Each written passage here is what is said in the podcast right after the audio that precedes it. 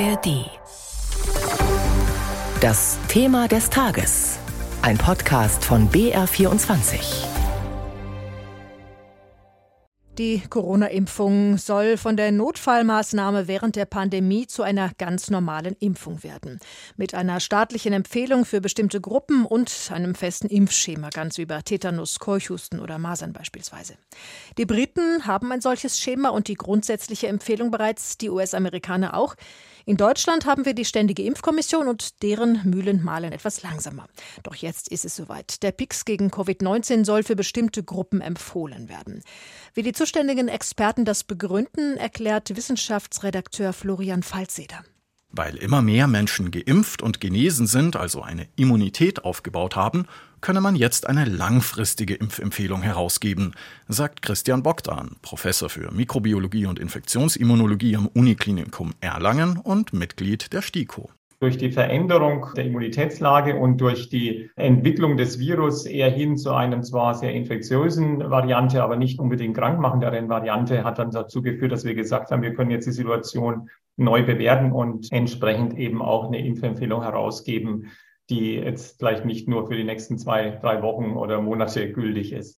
Carsten Watzel, Generalsekretär der Deutschen Gesellschaft für Immunologie, selbst nicht Mitglied der STIKO, sagt zum aktuellen Entwurf, in dem wird insbesondere Risikogruppen eine Auffrischungsimpfung empfohlen der jetzige Zeitpunkt ist gut, weil man dann jetzt für den Herbst planen kann, weil es dann in eine regelmäßige Auffrischungsimpfung, zumindest was jetzt abzusehen ist, übergeht. Und das ist alles natürlich unter der Prämisse, dass auch im Herbst das SARS-CoV-2-Virus noch eine Omikron-Variante ist oder eine ähnlich harmlose Variante, wie wir im Moment haben.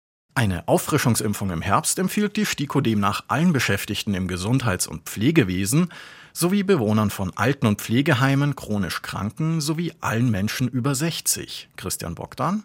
Der Nutzen der Impfung ist massiv altersabhängig und es liegt einfach daran, dass mit zunehmendem Lebensalter und die Kurve geht dann steil nach oben ab dem 60. Lebensjahr steigt natürlich das individuelle Risiko auch schwerer zu erkranken. Gesunden Erwachsenen unter 60 dagegen soll eine Basisimmunisierung reichen. Die gilt nach drei Impfungen oder zwei Impfungen und einer Infektion. Kinder und Jugendliche unter 18 brauchen gar keinen Peaks mehr. Im Entwurf steht aber auch, dass die STIKO kein erhöhtes Risiko in der Impfung sehe. Das sei wichtig, sagt Carsten Watzel, denn damit sei klar, die Impfung schade Kindern in der Regel auch nicht. Gerade chronisch kranke Kinder gehören zur Risikogruppe und für sie sei eine Impfung, auch eine regelmäßige Auffrischung, wichtig, betont Martin Terhardt, Kinderarzt und Mitglied der STIKO. Wenn halt Kinder chronische Erkrankungen haben, die für einen schweren Verlauf prädestinieren, also Herzfehler, Kinder, Kinder mit angeborenen Lungenerkrankungen, Stoffwechselerkrankungen. Das sind alles Risiken, die dann halt auch dazu führen sollen, dass diese Kinder geimpft werden. Jetzt gehen die Ideen der Ständigen Impfkommission für die Covid-Impfempfehlung an die medizinischen Fachgesellschaften und an die Gesundheitsministerien und in zwei Wochen könnte die Empfehlung dann offiziell in Kraft treten. Über das Für und Wider der Impfung gegen Covid-19 spreche ich jetzt mit Jan Toczynski aus unserer Wissenschaftsredaktion. Hallo Jan. Hallo. Erstmal eine grundsätzliche Frage. Wird die Corona-Impfung jetzt womöglich doch noch Pflicht?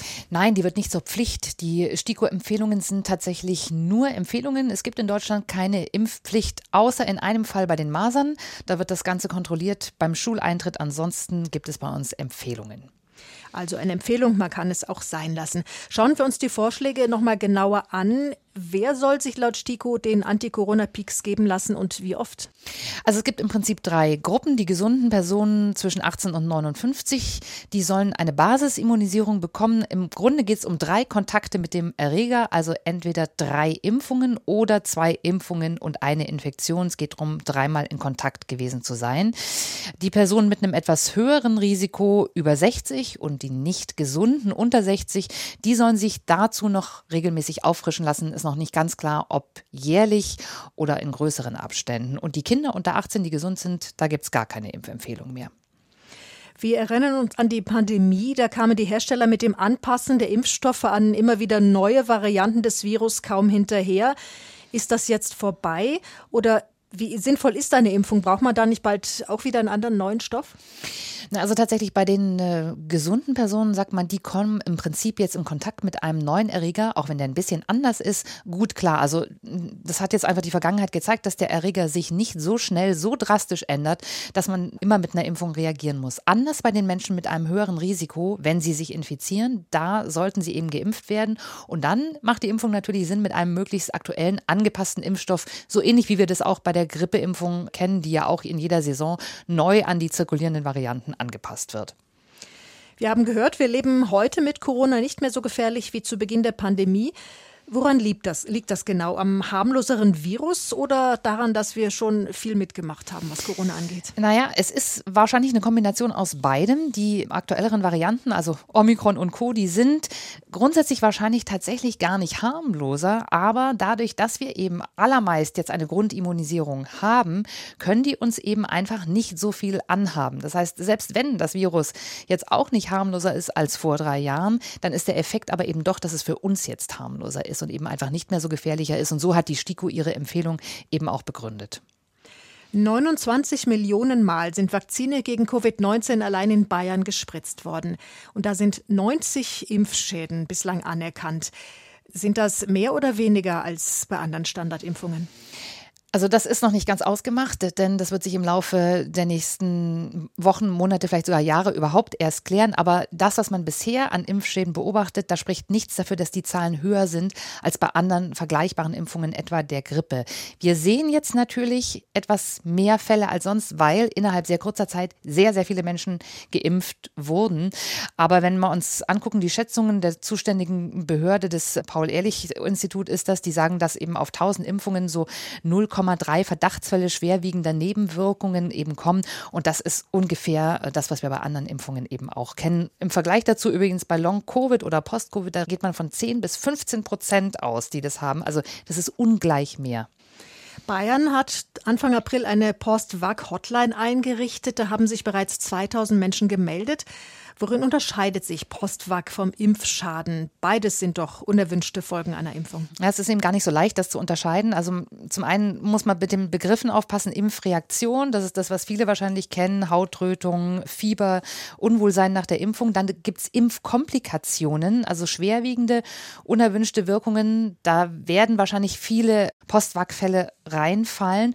Und dann gibt es Impfschäden. Das sind dann gesundheitliche Schäden, die wirklich über das Ausmaß einer Impfreaktion hinausgehen. Und die Grenze ist eben nicht ganz klar. Es könnte durchaus sein, dass schwerwiegende Postwagwelle eventuell auch als Impfschaden anerkannt werden. Bisher sehen das die Versorgungsämter nicht so. Da wird es im Laufe dieses Jahres auch die ersten Zivilklagen geben gegen die Hersteller. Also da wird auch juristisch drüber entschieden werden. Ähm, da wird man sehen, wie das in Einzelfällen dann eingeordnet wird.